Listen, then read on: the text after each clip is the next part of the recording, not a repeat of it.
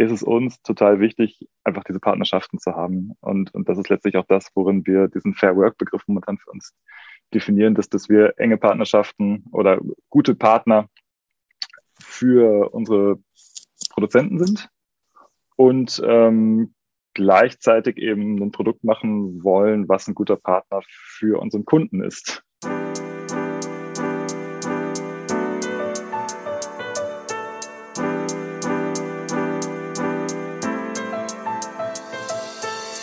Moin und herzlich willkommen zu Fair Fashion Talk, deinem Podcast über faire und nachhaltige Mode. Ich bin Sabine Paulsen, deine Gastgeberin und ich freue mich sehr, dass du bei diesem Podcast wieder gelandet bist. Ich möchte meine Erfahrungen, mein Wissen mit dir teilen, interessante Persönlichkeiten und Organisationen interviewen und dich dazu motivieren, auch in deinem Alltag Fair Fashion mit einzubinden.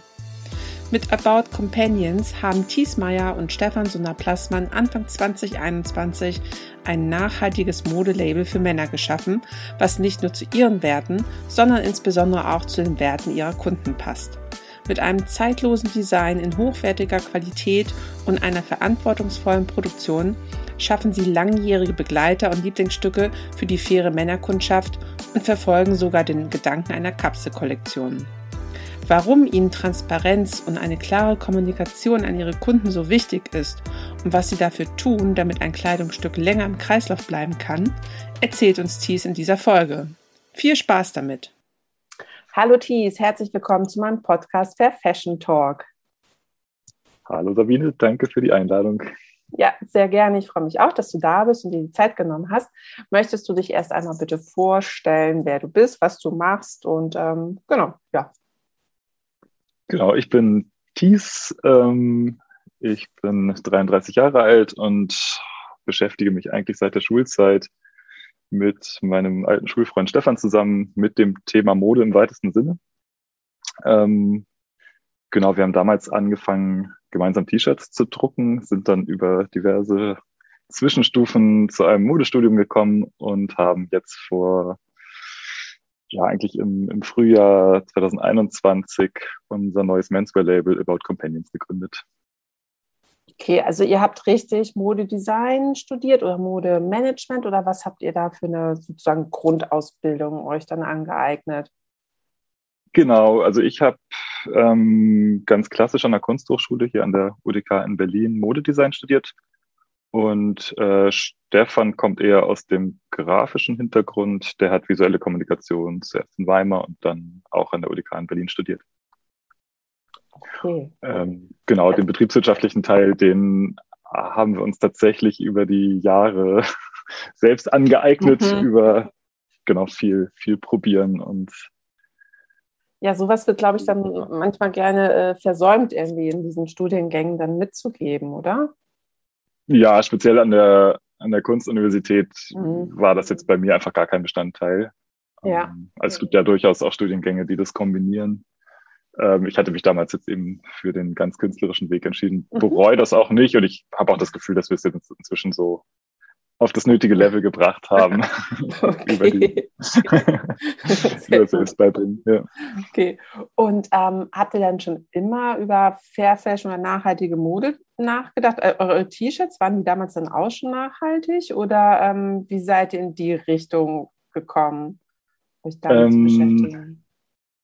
Genau, ist immer die Frage, wie, wie man jetzt Nachhaltigkeit begreift. Das mit den T-Shirt. Mhm. Das ist vielleicht eine lustige Anekdote. Das ist tatsächlich äh, damals noch zu Schulzeiten im Kinderzimmer gewesen, dass äh, Stefan Schwester hatte gerade angefangen, freie Kunst zu studieren und hat uns beigebracht, wie man sich ein Siebprogramm selber bauen kann. Und dann haben wir fleißig cool. Skalpell äh, Schablonen ausgeschnitten und die auf mhm. T-Shirts gedruckt. Insofern alles made in Germany. ähm, aber eben auch in einer absolut nicht relevanten Auflage. Ähm, das waren so unsere allerersten Begegnungen mit, mit Mode oder mit, mit, mit so äh, Bekleidungsprodukten. Und wir haben dann so um die Abiturzeit herum, habe ich eigentlich angefangen, ähm, privat viel zu nähen und habe ähm, den Kapuzenpullover eigentlich so für mich entwickelt, den ich, wie ich ihn mir gewünscht habe, wie ich ihn gern tragen wollte. Also wir, wir sind es vielleicht ganz wichtig dazu zu wissen, sehr, sehr ländlich aufgewachsen, hatten insofern jetzt auch nicht so Zugriff zu allen super hippen Läden ähm, dafür recht viel Zeit. Und ähm, genau, haben dann auch durch so einen ganz komischen Zufall eigentlich ähm, ist uns ein Kontakt zugespielt worden zu einer Produktionsstätte in Portugal. Und ähm, wir haben dann damals irgendwie die Chance genutzt und haben dort eben diesen Pullover plus äh, ein paar unserer T-Shirts in Auftrag zu geben und die in Serie erstmalig zu produzieren. Und äh, genau so sind wir letztlich eigentlich zu einem portugiesischen oder zu unserem ersten portugiesischen Hersteller gekommen. Das war, bin ich ganz ehrlich, äh, 2006, 2007 noch nicht unter dem Hintergrund, dass wir jetzt gesagt haben, wir wollen nur EU-Produktion. Ich glaube, hm. die Weitsicht hatten wir auch gar nicht als äh, knapp Abiturienten. Ähm, wir haben aber dann, also sind dann relativ schnell auch dorthin gereist, ähm, haben uns die Produktionsbetriebe angeschaut und auch andere Produktionsbetriebe angeschaut und haben relativ schnell, glaube ich, festgestellt, ähm, wie, wie es da so zugeht und auch wie viel Handarbeit letztlich in so einem Bekleidungsstück drinsteckt. Und ähm, daraus hat sich bei uns irgendwie ganz natürlich so ein, ähm, ja, so, so ein Gefühl entwickelt, ähm, dass das nicht gut sein kann, wenn man das in Riesenbetriebe umlagert, äh, die eben sehr, sehr preisgetrieben sind. Und genau, letztlich aus dem Grund sind wir dann auch bis jetzt immer in der EU geblieben mhm. mit unseren Produktionsstätten. Und also ihr kennt eure Produktionsstätten dann auch wirklich sozusagen in- und auswendig. Ja, ja. Also ihr, gut, jetzt vielleicht nicht so oft besuchen, aber wahrscheinlich vor Corona habt ihr sie wahrscheinlich genau. regelmäßig besucht und habt ihr dann bestimmte Anforderungen, ähm, also Richtung soziale Kriterien oder auch ökologische Kriterien, die ihr stellt oder ähm, ja, fragt ihr erstmal nach, okay, was habt ihr denn eigentlich? Äh, sind die irgendwie zertifiziert oder auditiert oder ähm, wonach schaut ihr da? Ähm, genau, das läuft so. Also die, tatsächlich diesen einen Betrieb, den ich eingangs genannt habe, äh, mit denen arbeiten wir bis heute zusammen. Also da ist das auch wirklich so eine, so eine Art Freundschaft draus entstanden. Und das ist eigentlich der Weg auch, wie wir mit unseren Produzenten versuchen umzugehen. Wir, bis, bis zur Pandemie äh, haben wir gesagt, wir besuchen jede Produktionsstätte mindestens einmal im Jahr. Teilweise haben wir die auch viermal im Jahr besucht. Ähm, gehen eben mit den Essen, halten uns einfach dort auch in der Fabrik auf und wir haben so mit der Zeit festgestellt, dass es da ziemlich entscheidende Unterschiede gibt. Ähm, es gibt eben einmal so diese ganz, ganz großen Betriebe, da wird man, kommt man rein, hat einen Empfang und wird dann eigentlich direkt in so Büroetagen verfrachtet und, und dort empfangen. Und von dort aus gibt es dann meistens irgendwie so Fenster, die dann halt eine riesige Halle überblicken, äh, wo ganz viele Menschen, meistens Näherinnen, sitzen und arbeiten. Und da hat, also merkt man eben sofort, dass da eine ganz, ganz krasse Distanz herrscht. Und dann gibt es eben kleinere, häufig familiengeführte Betriebe, wo eben oft die Inhaber, Inhaberinnen auch selber mit im Zuschnitt sitzen, ähm, auch mal sich mit an die Maschine setzen, wenn es nötig ist oder am Ende eben auch mit, mit packen und so weiter. Und das sind eigentlich die Betriebe, ähm, für die wir uns jetzt entschieden haben momentan. Die haben dann häufig, weiß ich nicht, nur drei, vier, fünf MitarbeiterInnen. Mhm. Ähm, haben aber für uns den großen Vorteil, dass, dass das eben, dass wir mit denen irgendwie auf Augenhöhe uns treffen können. Und ähm, wir sehen da den riesigen Vorteil drin, dass, dass man sich eben untereinander kennt, dass das da irgendwie das, das Ganze wie eine kleine Familie funktioniert, dass man aufeinander Acht gibt ähm, und eben auch jetzt es da keine externen Kräfte gibt, die, die irgendwie Preisdruck oder sowas oder ja, sag mal, zu extremen Preisdruck ausüben können. Dadurch, dass die einfach Inhaber geführt sind.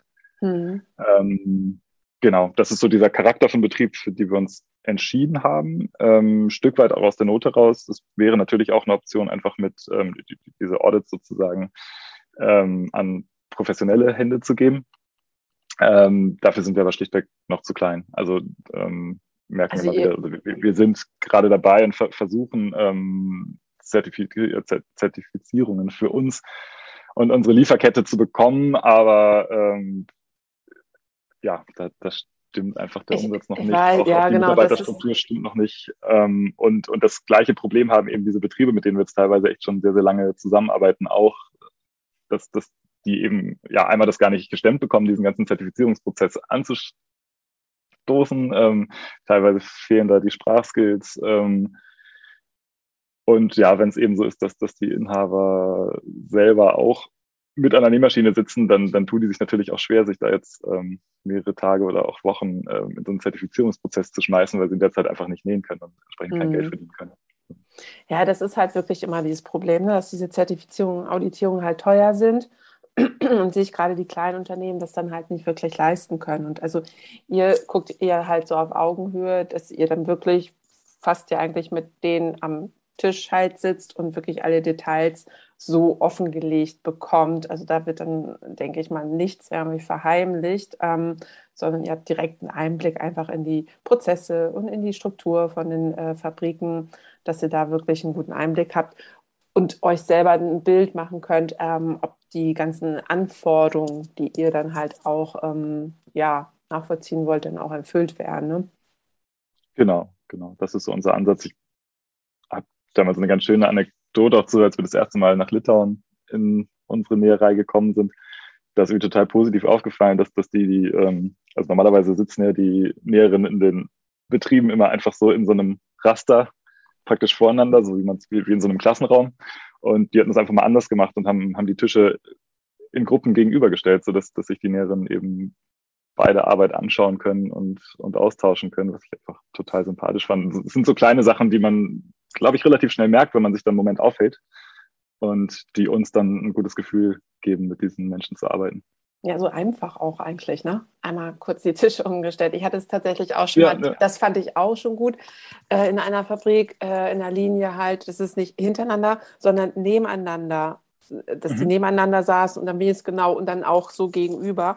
Das fand ich auch schon besser, weil dann war halt mehr Platz hinter denen. Ähm, da stand nicht schon wieder gleich irgendwie eine Nähmaschine, wo ich auch dachte, ja, ja. so einfach kann man es irgendwie schon anpassen und ändern und ähm, einen anderen Komfort einfach schaffen. Total, ja. ja. Und, ja, und daran also, lässt sich dann ja auch so ein gewisser Wille ablesen.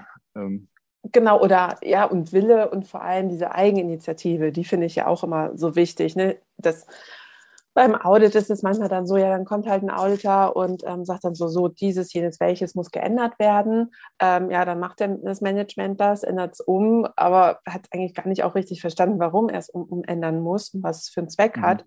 Und wenn es halt von oben selber gesteuert wird oder diese Ideen selber reingebracht werden, dann merkt man halt auch, okay, da geht ein Prozess auch im Kopf irgendwie ab, dass man das Ganze anders einfach gestalten muss. Und das finde ich viel, viel hilfreicher. Ja, Mhm. Ähm, also dann habt ihr Portugal und Litauen als Produktionsland. Ähm, genau, ja. Da. Okay. Ja, Portugal und, vor allen Dingen für, für den Jersey- und Sweatshirt-Bereich und äh, Litauen. In Litauen haben wir zwei Betriebe, ähm, die einen stricken und die anderen machen alle Wovens eigentlich, also Hemden, ah, Hosen, okay. Jacken. Okay, dann wären wir eigentlich schon beim nächsten Thema. Wie, welche Qualitäten habt ihr denn so oder bevorzugt ihr für eure ähm, Herrenkollektion? Ähm, genau, es ist ja eine Vollkollektion sozusagen. Also wir haben eine relativ breite Produktrange, fängt an bei T-Shirts, Pullovern, Hemden, ähm, geht dann weiter mit Overshirts und Blazern und äh, leichten gesteppten Jacken. Und äh, genau, dann haben wir auch ergänzend Hosen und Shorts. Mhm. Und äh, was sich durch die komplette Kollektion zieht, ist die Tatsache, dass wir keine, kein Polyester, also ja, kein, kein Polyester und kein Elastan verwenden mhm. in unseren Stoffen, also da plastikfrei sind. Ähm, und was die Fasern angeht, fokussieren wir uns momentan auf zertifizierte Biobaumwolle, dann Leinen und Tencel, mhm. um eben einfach möglichst ressourcenschonend da die Lieferkette zu beginnen. Ja. Okay. Ähm, ihr seid ja wirklich mit eurer Herrenkollektion im Fair Fashion-Bereich schon auch eine Nische in der Nische. Ne? Es gibt, finde ich, wenn man so rumguckt, nicht wirklich, noch nicht so wirklich viel Herren äh, Fair Fashion-Kollektion. Oder wie hast du das Gefühl? Ja, das war auch genau unser Eindruck. Wir haben ja, ähm, bevor wir About Companions gestartet haben, eine Damen- und Herren-Kollektion unter dem Namen Frisur gemacht. Und haben da eben auch über die letzten Jahre immer mehr gemerkt, dass das eigentlich die Herrenkollektion, obwohl sie kleiner war, ähm, immer mehr Nachfrage erlebt hat oder dass, dass, dass es da eigentlich so diesen, diesen Need viel mehr gab als, als bei den Damen, weil es da eben schon sehr, sehr viele sehr schöne nachhaltige Kollektionen gibt. Und das war unter anderem für uns ein Trigger zu sagen, hey, wir fokussieren uns jetzt komplett auf die Herren. Das liegt uns als Gründern auch einfach nahe, weil es am Ende Produkte sind, die wir selber auch tragen. Und sind da, glaube ich, in eine sehr gute Lücke reingestolpert. Ja, glaube ich auch. Also ähm, so wie es oft ja in der Mode ist, hängen die Herren ja immer hinterher so ein bisschen. Ähm, die, oder also ist ja wirklich immer so, es dauert ja immer so ein bisschen, bis sie nachrücken. Wie würdest du denn ja. eure Kollektion jetzt beschreiben und ähm, wo nehmt ihr euch denn äh, oder eure Inspirationen her? Also ähm, habt ihr für Grundlagen? Genau, es geht im Prinzip darum, eine Kollektion zu machen, die dir und deinen Werten passt, sagen wir mal. Also es, ähm, einerseits soll es ein Produkt sein, was, was unserem Träger gut passt, ähm, was, was zu vielen Anlässen passt, was also einfach viel getragen werden kann und ähm, was, was ein essentieller Bestandteil einer täglichen Garderobe werden kann. So als Idee im Hinterkopf, vielleicht reicht es eben, wenn man nur fünf, sechs, sieben Teile im Kleiderschrank hat, ähm, daraus, die, die ja farblich und, und stilistisch gut zusammenpassen und aus denen man einfach so für jeden Anlass sich Sets zusammenbauen kann. Ähm, genau, das, das ist so ganz groß, grob, grob die Idee. Ähm, und das Ganze eben so produziert, äh, ja, dass es zu den eigenen Werten passt, also dass, dass man sich damit wohlfühlen kann und, und dass niemand Schaden nimmt. Aber eigene Werte habt ihr dann auch selber eigene Werte, die ihr so für euch dann irgendwie ähm, einem Leitfaden vielleicht festgelegt habt, ähm, die genau. ihr dann sozusagen auch transportiert an die ähm, Endverbraucher? Ja, ja. Ähm, das lässt sich ganz schön an dem Begriff Companion erklären. Mhm. Und zwar ähm, ist es uns total wichtig, einfach diese Partnerschaften zu haben. Und, und das ist letztlich auch das, worin wir diesen Fair Work-Begriff momentan für uns definieren, dass, dass wir enge Partnerschaften oder gute Partner für unsere Produzenten sind und ähm, gleichzeitig eben ein Produkt machen wollen, was ein guter Partner für unseren Kunden ist. Mhm. Also ein, ein zuverlässiges Produkt, äh, was den Kunden lange begleiten kann und täglich begleiten kann. Mhm. Ähm, genau, da, da sehen wir so unsere Rolle zwischen diesen beiden Polen. Und äh, gleichzeitig sehen wir unsere Verantwortung darin, zu informieren. Also den Kunden weiter aufzuklären, einmal, was steckt eigentlich oder was bedeutet es, äh, ein Kleidungsstück herzustellen, was ist da alles drin, was bedeutet dieser ominöse Begriff Nachhaltigkeit. Ähm, wir haben uns dafür ein System überlegt, dass wir eben diesen Begriff Nachhaltigkeit aufgedröselt haben in ähm, ganz, ganz viele Unterthemen und jetzt an dem Produkt äh, kleine Schilder anbringen, wo der Kunde sich dann informieren kann und sehen kann, hey, ist mein Produkt, was ich hier gerade in der Hand halte, vegan oder ist es aus Wolle? Ähm, beides hat definitiv Vorteile, beides kann man, glaube ich, ganz klar als nachhaltig bezeichnen, aber ähm, jeder hat natürlich seine eigenen Werte und, und äh, soll eben auch selbst entscheiden können, was er dann am Ende konsumiert. Ähm, ja. Mhm. Genau, das wäre jetzt auch noch so meine Frage, weil ich habe irgendwie auch genau das Gefühl, als ich ein bisschen recherchiert habe, euch liegt halt viel auch an der Transparenz, also dem Kunden ja. halt auch so viele Informationen wie möglich mitzugeben. Ähm, genau, und da wollte ich eigentlich wissen, wie ihr das kommuniziert. Also auf der einen Seite halt mit diesen Informationen direkt am Artikel. Habt ihr auch noch andere Möglichkeiten, die äh, eure Kunden mitzunehmen, weil, ja, du sagtest eben auch schon so schön, der Begriff Nachhaltigkeit, der ist auch schon so ein bisschen halt leider, ja, verbraucht. Man, er wird sehr schnell leider genutzt, auch manchmal in falschen äh, Richtungen genutzt. Deswegen muss man, glaube ich, das auch wirklich so aufdröseln und dem ähm, Endverbraucher das wirklich so erklären, was man selber jetzt mit dem Begriff Nachhaltigkeit meint. Ähm, ich mhm. weiß nicht, macht ja auch irgendwie so keine Ahnung, ähm, Informationsveranstaltungen irgendwie? Oder wie habt ihr das Gefühl, dass ihr da vielleicht euren Kunden noch mehr irgendwie mit ins Boot holen könnt, dass der auch wirklich das versteht, was ihr da ähm, macht und leistet? Ja, ähm, ist eine gute Idee. Nee, also Informationsveranstaltungen machen wir noch nicht. okay. ähm, nee, wir haben das jetzt ähm, aktuell so aufgebaut, dass es eben, also wir sind ja hauptsächlich im, im Einzelhandel vertreten, weshalb wir immer so diesen Case haben, dass, dass äh, der Kunde oder die Kundin eben das, das Kleidungsstück wahrscheinlich das erste Mal auf der Stange in der Hand halten oder dann mit in die Umkleidekabine nehmen. Und äh, insofern ist so der erste Berührungspunkt, wo, wo wir Informationen halt vermitteln können, ist dieses, dieses Hangtag, was, was mhm. da üblicherweise dranhängt im Nacken.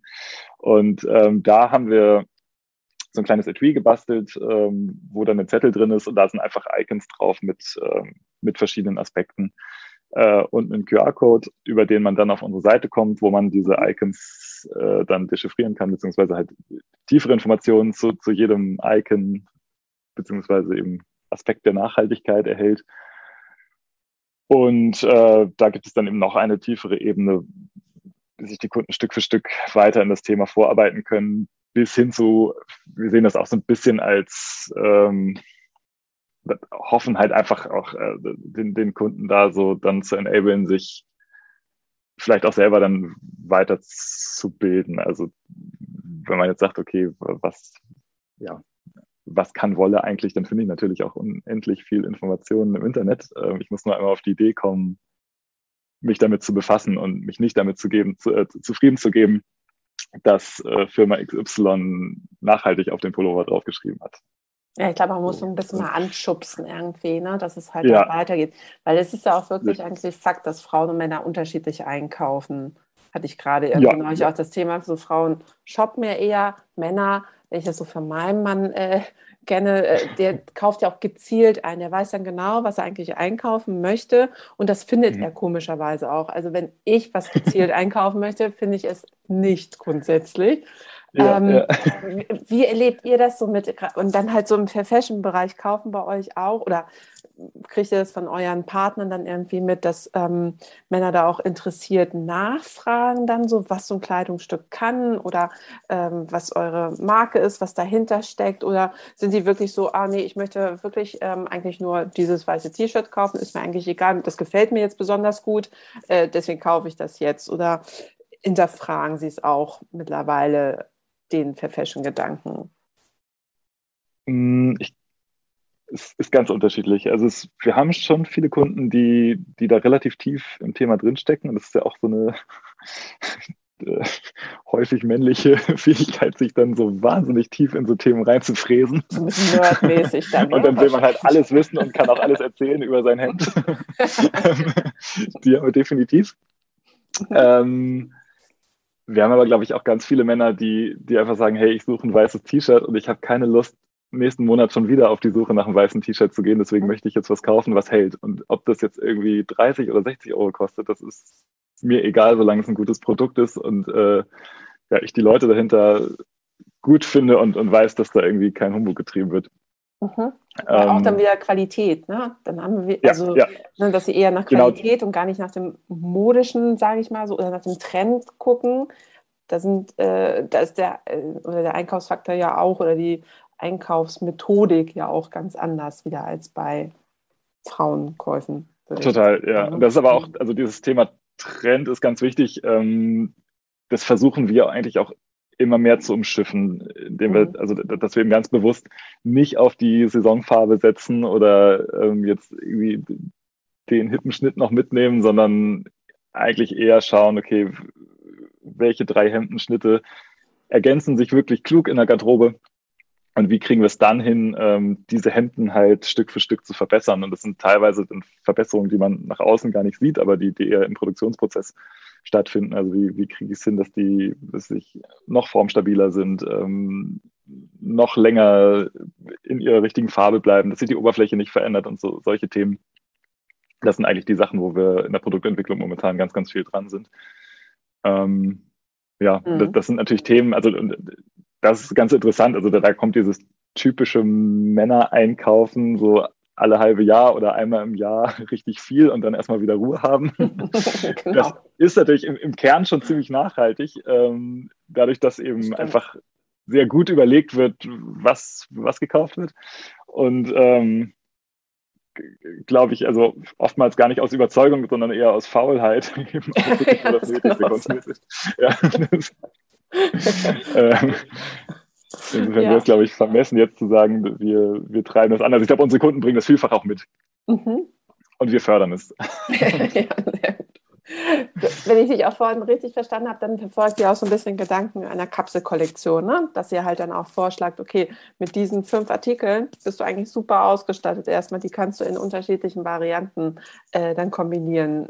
Beratet ihr dann genau. in dem Wege dann auch, äh, oder na gut, macht ihr halt nicht, aber gebt ihr das eurem Partner damit, dass die das halt auch in, so dann so ein bisschen ähm, ja, forcieren, dass die Kunden anfangen, so in solchen Kapselkollektionen zu denken, damit sie ähm, halt genau nicht ständig meinen, so, oh, jetzt brauche ich doch noch das, jenes und welches irgendwie. Mhm. Ja, absolut. Da gibt es natürlich einmal so die Ebene der Farben. Das liegt, oder da sehe ich so ein bisschen unsere Verantwortung, dass wir immer schauen, dass, dass wenn wir jetzt eine Kollektion gemacht haben, dass die nächste Kollektion halt in der Farbwelt so ist, dass, dass man die Teile weiterhin miteinander kombinieren kann und sich da nichts beißt. Also das, das ist so ein Prozess, der sich halt eigentlich mhm. endlos ziehen sollte. Ähm, und dann gibt's so die Ebene der Schnitte. Und da ist es tatsächlich so, also wir haben, ich glaube, ein schönes Beispiel ist vielleicht unser Blazer. Ähm, wir haben uns da für einen Blazer entschieden, den man eben, der, nicht komplett durchkonstruiert ist, also der jetzt keine, keine Schulterpolster hat, wo nicht die ganze Brust völlig versteift ist, ähm, sondern der durchaus so als Casual-Jacke funktioniert. Der hat ähm, viele Taschen, so dass man den auch wirklich im Alltag benutzen kann. Mhm. Ähm, und da Schlüssel, Kopfhörer und, und Portemonnaie auch eben untergebracht bekommt. Und äh, ja, den versuchen wir so zu verkaufen, dass er eben wirklich auch täglich getragen wird, aber eben auch ähm, dann ergänzt mit der entsprechenden Hose aus der Kollektion in der gleichen Farbe, in dem gleichen Stoff, man daraus auch einen Casual-Anzug für eine Sommerhochzeit bauen kann. Mhm.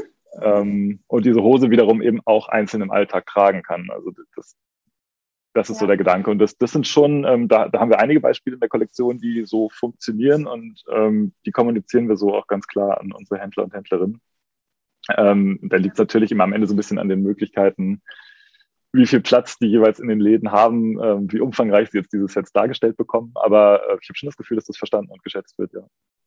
Ja, ich, also kann ich mir auch gut vorstellen, weil es ist auch sehr pragmatisch einfach dann auch, ne? Wenn man halt ja. nicht irgendwie zehn Teile hat, sondern nur fünf Teile, aber die halt super immer kombinieren kann und sieht immer wieder wie neu aus. Ähm, ja. ja. also besser geht es eigentlich gar nicht. Und äh, Matthias, ihr habt auch, ähm, hatte ich gelesen, einen Reparaturservice bietet ihr ja auch an. Wie, genau. Was, ja. was kann man sich darunter vorstellen? Wie funktioniert das? Ähm, genau, das zahlt am Ende auch wieder auf dieses Companion-Thema ein, dass, dass eben jedes Kleidungsstück ein möglichst langer Begleiter sein soll. Und das Ganze funktioniert so, dass man auch an dem Hangtag einen QR-Code findet, wo man ähm, nach dem Kauf sein Kleidungsstück registrieren kann und bekommt dann von uns per E-Mail einen Gutschein zugesendet und kann dann ein Leben lang das Kleidungsstück reparieren lassen. Mhm. Wir übernehmen die erste Reparatur und möchten damit eben auch letztlich so ein Zeichen setzen oder, oder so den Gedanken wieder pflanzen, ähm, dass man Kleidung reparieren kann und nicht nur, weil die Tasche ein bisschen angerissen ist, ähm, man das Hemd gleich in die Tonne werfen muss. Mhm. Ja. Ähm, das Ganze funktioniert dann im Alltag so, wenn, wenn jetzt die Kunden hier in der Nähe sind oder, oder bei sich keine Schneiderei in der Nähe haben, dann können sie das Teil zu uns schicken und wir übernehmen die Reparatur hier vor Ort. Mhm. Oder vor allen Dingen, wenn, wenn die Kunden im Ausland sind, ähm, versuchen wir gemeinsam eine Schneiderei in der Nähe zu finden und übernehmen dann einfach die Kosten, um eben den Versand zu sparen, aber auch einfach kleine Schneidereibetriebe lokal zu, zu unterstützen. Wieder. Ja, coole und Idee. Vor allen Dingen auch ähm, ja, da einmal so eine Gewohnheit zu schaffen, in der Hoffnung, dass, dass die Kunden dann andere Kleidungsstücke vielleicht wieder zur gleichen Schneiderei bringen. Und hm. ja, ja. so eine Struktur in ihrer Stadt aufbauen und die auch weiterempfehlen. Ja, finde ich gut.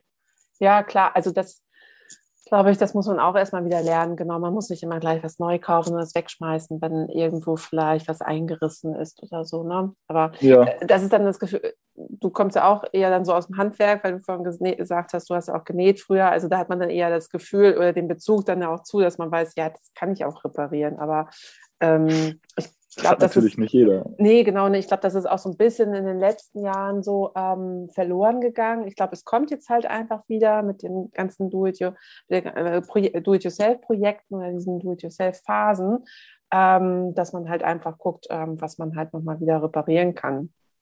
Mhm. Finde ich gut. Ja, finde ich eine coole ja. Idee. Ähm, musstet ihr euch denn eigentlich so während der Gründung oder auch in den letzten Jahren, seit wann existiert ihr jetzt mit ähm, About Companion? Ähm, wir haben das, oder die, die Gründungsphase lief im Jahr 2020 und ah, die erste Kollektion so. veröffentlicht haben wir mit dem Sommer 2021, also am 4. Februar 2021 sind wir. okay, ja, ist ja noch alles recht frisch. Dann hast du ja vielleicht das noch so in Erinnerung, mit welchen Herausforderungen ihr euch äh, rumschlagen musstet oder eventuell jetzt sogar noch rumschlagen müsst. Ja, ähm, ja, eigentlich die Gründung von About Companions lief tatsächlich ziemlich smooth. Dadurch, hm. dass, dass wir ja davor schon dieses Label Frisur hatten und also, ja, okay, dann äh, die, die ganze wissen. Lieferkette stand ja. schon, ähm, mhm. auch, auch das Vertriebsnetz stand, stand größtenteils und da hatten wir letztlich dann das große Glück, dass, dass unsere ganzen Händler und Händlerinnen ähm, About Companions mit offenen Armen empfangen haben und es uns damit recht leicht gemacht haben und, und eben auch die, die Hersteller ja ohne Probleme komplett auf, auf Herrenkleidung umgestellt haben. Ähm, was sonst, aber natürlich, also das, das war mit Frisur schon so, das ist, ist mit About Companions auch weiterhin so, ist, ist dass einfach jeder Tag wieder Überraschungen birgt und sich immer wieder rausstellt, was ist, also man denkt, was ist so ein simples T-Shirt und ein simples Hemd, aber wie viele Arbeitsschritte da drin stecken und wie viel da auch schiefgehen kann an so Kleinigkeiten. Ähm, das sind, glaube ich, so die Sachen, wo ich, wo ich auch nach über zehn Jahren, nachdem ich mich jetzt mit diesem Produkt beschäftige, immer wieder überrascht bin, was alles passieren kann und, und auch wo man überall noch optimieren kann. Mhm. Und, äh, ja. Ja, aber eigentlich auch ganz schön irgendwie, ne? Dann wird es nicht so eine Routine und nicht so eine Gewohnheit und man weiß dann wirklich auch das Teil zu schätzen äh, und weiß, was da für eine ja. Arbeit auch drin steckt. Ne? Also das finde ich auch mal. Total, ja. Ja, nee, das, das ist schön. Also auch, auch nach zehn Jahren Hemden machen, gibt es irgendwie immer wieder Themen, die sich neu erschließen, die man, die man noch besser machen kann, die man anders machen kann. Äh, ja, und leider irgendwie auch, auch mal schief gehen können. Ja. ja, na klar, das hat man auch irgendwie. Aber ja, hilft dann ja auch wieder, das zu optimieren und ähm, entweder halt wieder neue Lösungen zu finden. Finde ich auch gut. Klar, ja. Und ähm, per Fashion mag man ja immer nicht glauben, aber ist ja halt echt immer noch ein ganz, ganz kleiner Teil von der gesamten Textilindustrie. Ich sage ja, das ja auch ja. immer so gerne. Man ist so in seiner Blase drin und denkt so, ja, pff, kennt ja jeder schon irgendwie. Und dann stößt man doch immer so auf so viele Menschen, die es nicht kennen oder halt äh, ja anders äh, kaufen. Können sie auch alle machen, ist ja auch alles, brauchen, brauchen wir ja trotzdem auch für die Wirtschaft und so. Ähm, aber ähm, ja, ich überlege halt auch mal, wie man halt Fair Fashion noch weiter nach vorne bringen kann. Habt ihr schon mal jetzt, obwohl ist vielleicht noch zu früh, irgendwie so auch an Kooperationen gedacht oder habt ihr euch da mal überlegt, ähm, was könnte man halt marketingmäßig noch mehr machen, um dieses allgemeine Thema Fair Fashion, nachhaltige Mode noch mehr an den Mann bei euch natürlich, aber auch an die Frau dann zu bringen? Ähm, damit ja. es einfach noch präsenter wird, was da alles so hintersteckt. Ja, ich habe ja, ich habe das Gefühl und ich beobachte so ein bisschen mit Sorge jetzt vor allen Dingen in den letzten Monaten, dass, dass dieses Thema Fair Fashion so, es wird einerseits so super massentauglich, äh, mhm. was, was ja vom Ding her schön ist. Ähm, das geht leider einher mit, mit so einer sehr krassen Vereinfachung, ähm, weshalb ich so diesen Begriff Marketing und Fair Fashion äh, mhm. kriege ich momentan leider nicht so richtig gut zusammen, okay. weil eben, ja, also im Marketing wird Fair Fashion, glaube ich, gerade krass auseinandergenommen oder, oder so kaputt gemacht. Ja, auch so ver, ähm, verdünnt, wahrscheinlich so wie der Begriff Nachhaltigkeit irgendwie auch so ein bisschen. Genau. Es wird schnell benutzt. Hm, ja genau, es wird schnell so überall draufgepappt mhm. ähm, und es wird eigentlich, werden die Kunden gerade eher dazu motiviert, nicht tiefer nachzudenken, sondern so, ja, wenn, wenn nachhaltig draufsteht, dann wird es schon passen. Mhm. Und äh, ich, ja, das ist, glaube ich, total problematisch. Ähm, es mag ein Stück weit idealistisch sein, aber ich, ich, ich glaube, dass so ein Thema wie Infoabende oder ähm, eben dieses immer wieder daran zu erinnern, dass das nachhaltig nicht gleich nachhaltig ist und, und äh, zu erläutern, hey, welche ganzen Aspekte machen eigentlich ein Kleidungsstück nachhaltig. Ähm, ja, darauf rumzureiten und, und, das weiter zu verbreiten. Ich glaube, das, das würde wirklich helfen, um letztlich die Lieferkette der, der Mode zu verbessern und mhm. Menschen zu, zu wirklich nachhaltig besserem Konsum zu, ähm, zu erziehen. So. Zu erziehen, ja. Ja, das stimmt. Man muss immer wieder halt die Themen immer nach vorne bringen ne? und immer wieder das erzählen und ähm, propagieren. Ja. Das stimmt schon. und da auch wirklich ins Detail gehen und irgendwie, also ich, ich mhm. verstehe auch, ich meine, das, letztlich ist, ist das ja auch nur, also Fair Fashion ist eine Nische und dann ist ja Mode auch nur ein kleiner Bestandteil von dem, was, was Menschen jeden Tag konsumieren und womit sie sich auseinandersetzen müssen. Ich kann auch jeden verstehen, der sagt, ich habe keine Lust, mich jetzt tagelang damit auseinanderzusetzen, welches Hemd gut ist. Mhm. Ähm, aber irgendwie müssen wir da, glaube ich, einfach smarte Wege finden, wie wir diese komplexen Inhalte schnell und, und ehrlich und transparent erklärt bekommen. Mhm. Äh, klar, Kooperationen können dann natürlich total helfen, um, um eine Reichweite zu schaffen. Aber ja, ich glaube, das, was da über jeder Kooperation stehen sollte, ist, ist, dass man da ehrlich miteinander umgeht und, und auch auf jeden Fall ja, aufrichtig äh, kommunizieren möchte und es ja. nicht am Ende rein Zahlen getrieben ist. Äh, ja, genau, das stimmt auch wieder. Ja, guter Hinweis. Ähm, apropos nachhaltiger Konsum, was ist, bedeutet für dich denn nachhaltiger Konsum? Also ähm, wie schaust du, also jetzt auch gar nicht mal nur jetzt Textilien, ähm, hast du da auch irgendwelche Strategien oder so für dich entwickelt, wie du nachhaltig konsumieren kannst oder möchtest auch? Ja, also ich ertappe mich definitiv auch immer wieder, dass ich in Feldern, äh, wo ich mich weniger auskenne, mhm. genau auf die Tricks reinfall oder da glaube ich auch oft unüberlegter konsumiere. Was ich mir so als, als übergreifende Regel gesetzt habe, ist halt wirklich zu schauen, dass ich ja weniger und besser konsumiere. Also mir letztlich vorher immer genau überlegt, brauche ich das wirklich, ähm, werde ich es lange benutzen? Oder kann ich vielleicht auch einfach darauf verzichten oder kann ich irgendwie zwei Käufe zu einem zusammenfassen und dafür ein eben, ja, vielleicht ein bisschen teures und besseres Produkt kaufen, was länger hält. Mhm. ich glaube, das lässt sich auf ziemlich viele Sachen anwenden. Äh, auf jeden Fall, klar. Ähm, habt ihr das denn irgendwie jetzt auch während Corona gemerkt, dass sich das Kaufverhalten äh, geändert hat, dass vielleicht mehr Kunden ähm, ja, nachhaltige Mode, Fair Fashion, muss den Begriff ja jetzt trotzdem verwenden, eingekauft mhm. haben als vielleicht vorher. Also ich hatte am Anfang halt immer vielleicht die Hoffnung, aber ich hatte auch das Gefühl, dass die Leute halt bewusster eingekauft haben und eher mal drüber nachgedacht haben, hat sich wahrscheinlich jetzt schon wieder so ein bisschen geändert, weil die Leute wieder frustriert sind und dann diese Glückseinkäufe und Belohnungseinkäufe machen müssen. Aber hat sich das bei euch irgendwie ähm, wieder gespiegelt, dass ihr das so eindeutig gemerkt habt? Ja, doch, auf jeden Fall. Also wir haben ähm, vor allen Dingen so bei den Händlern gemerkt, dass das ähm, Händler, die in so Wohngebieten eigentlich sind, also gar nicht so in den Super A-Lagen platziert sind, äh, dass es denen verhältnismäßig gut ging, weil, glaube ich, viele Menschen sich überlegt haben oder pl plötzlich so gemerkt haben, hey, ich muss irgendwie meine Nachbarschaft unterstützen, ich muss den kleinen Laden um die Ecke unterstützen und entsprechend eben auch das vielleicht Label aus dem eigenen Land oder das Label, was es ein Stück besser macht, zu unterstützen. Ich hatte schon das Gefühl, dass, dass da genauer hingeschaut wurde und, und Leute sich besser überlegt haben, wo sie ihr Geld lassen.